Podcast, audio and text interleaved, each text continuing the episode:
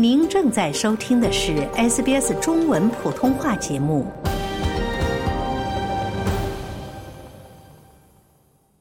听众朋友您好，跨入二零二三年以后，觉得日子过得非常的快，转眼到了三月了。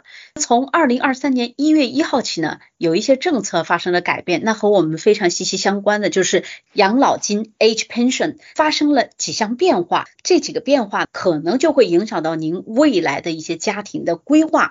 那究竟发生了一些什么样的变化？需要我们对自己的家庭的规划做一些怎么样相应的调整？今天我们就为大家邀请了 Services Australia 的财务信息专员 Teresa，请她来给大家做一个讲解。早上好，Teresa。早上好，Cindy，听众朋友，你们好。刚才我们提到了，跟我们每个人都息息相关，我也非常的感兴趣，因为从一月一号起，看到 age pension 养老金发生了一些变化，可能会对我们将来会有影响，请您跟我们讲一下，究竟发生了一些什么样的变化，有几项变化。嗯，好。那从一月一号起呢，我们有两项变化。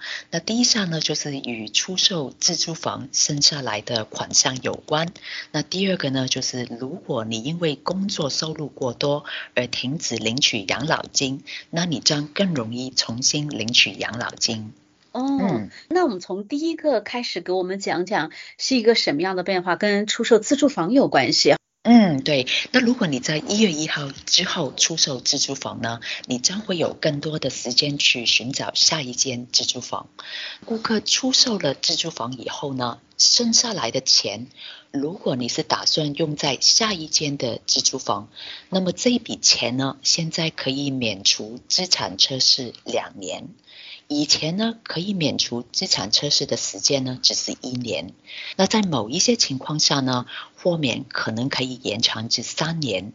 那尽管呢，这笔钱可以免除资产测试，但还是会受到收入测试。那就像如果你把这一笔钱放在银行呢，你会收到利息，那这个利息就算是你的收入。对于一月一号之后出售自住房的顾客，这一笔钱呢，我们会以百分之零点二五的退定率去计算。那这个是不管你的银行给你的利息是多于百分之零点二五，或者是少于百分之零点二五，我们都划一以百分之零点二五来推算收入估计。英文呢，我们叫低敏它是一个推定率。那还有一点呢，很重要，不是所有的资金都可以受到这个资产测试的豁免，或者百分之零点二五这个推定利率去计算哈。只有那笔你打算或者计划去购买自住房的资金，才可以受到这么好的一个计算。这一些小小的变化呢，意味着出售和换自住房时候呢，对你每两个星期领取的收入补助金的影响会比以前比较少。能不能给我们举一个直观一点的例子？嗯，例如你现在以七十五万元的价格出售你的自住房，然后呢，你就计划利用六十万元去建或者购买你下一间自住房。这个六十万元呢，可以受到资产测试豁免，然后呢，在长达两年的时间以内呢，以较低的推定利率百分之零点二五做收入计算，那剩余的十五万元呢，就会立刻变成你的资产，会这样按照正常的推定利率去计算。什么是正常的推定利率？大概有多少呢？是百分之二点二五。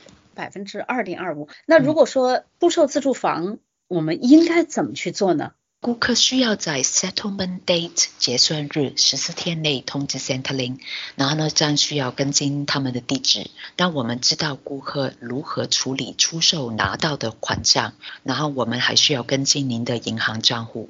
那如果没有把之前打算使用的，就是所有的资金去购买新房，就刚刚讲到的，那会发生什么样的情况？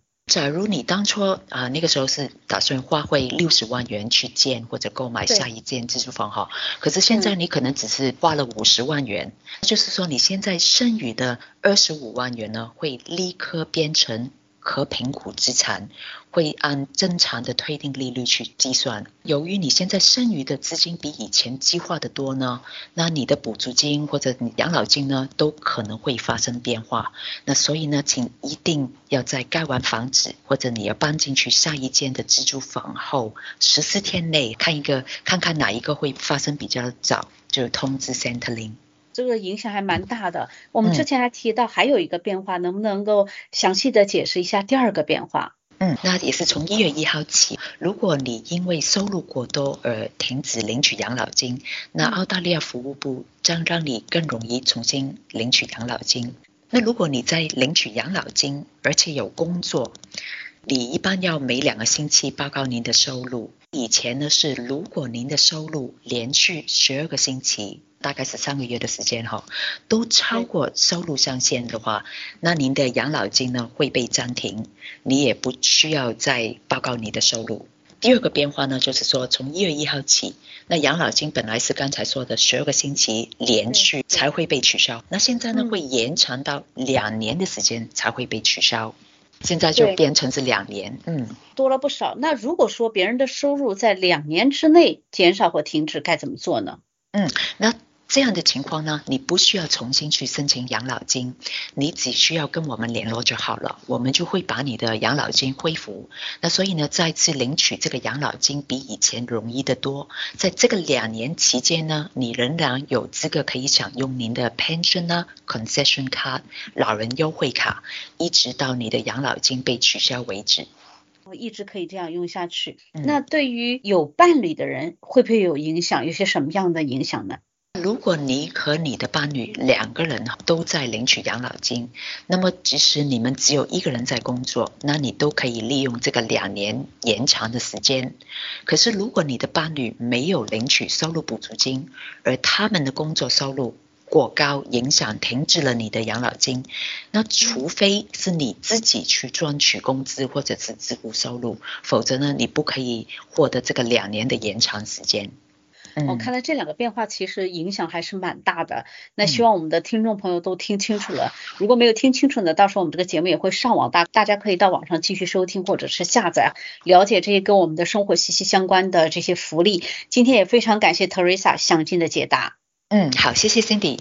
想在 SBS 当一回影评人吗？SBS On Demand 正在推送配有中文字幕的热门影视作品。您只需观看一部或以上影视作品，并把影评观后感发给我们，就有机会赢得一份 SBS 精美礼品。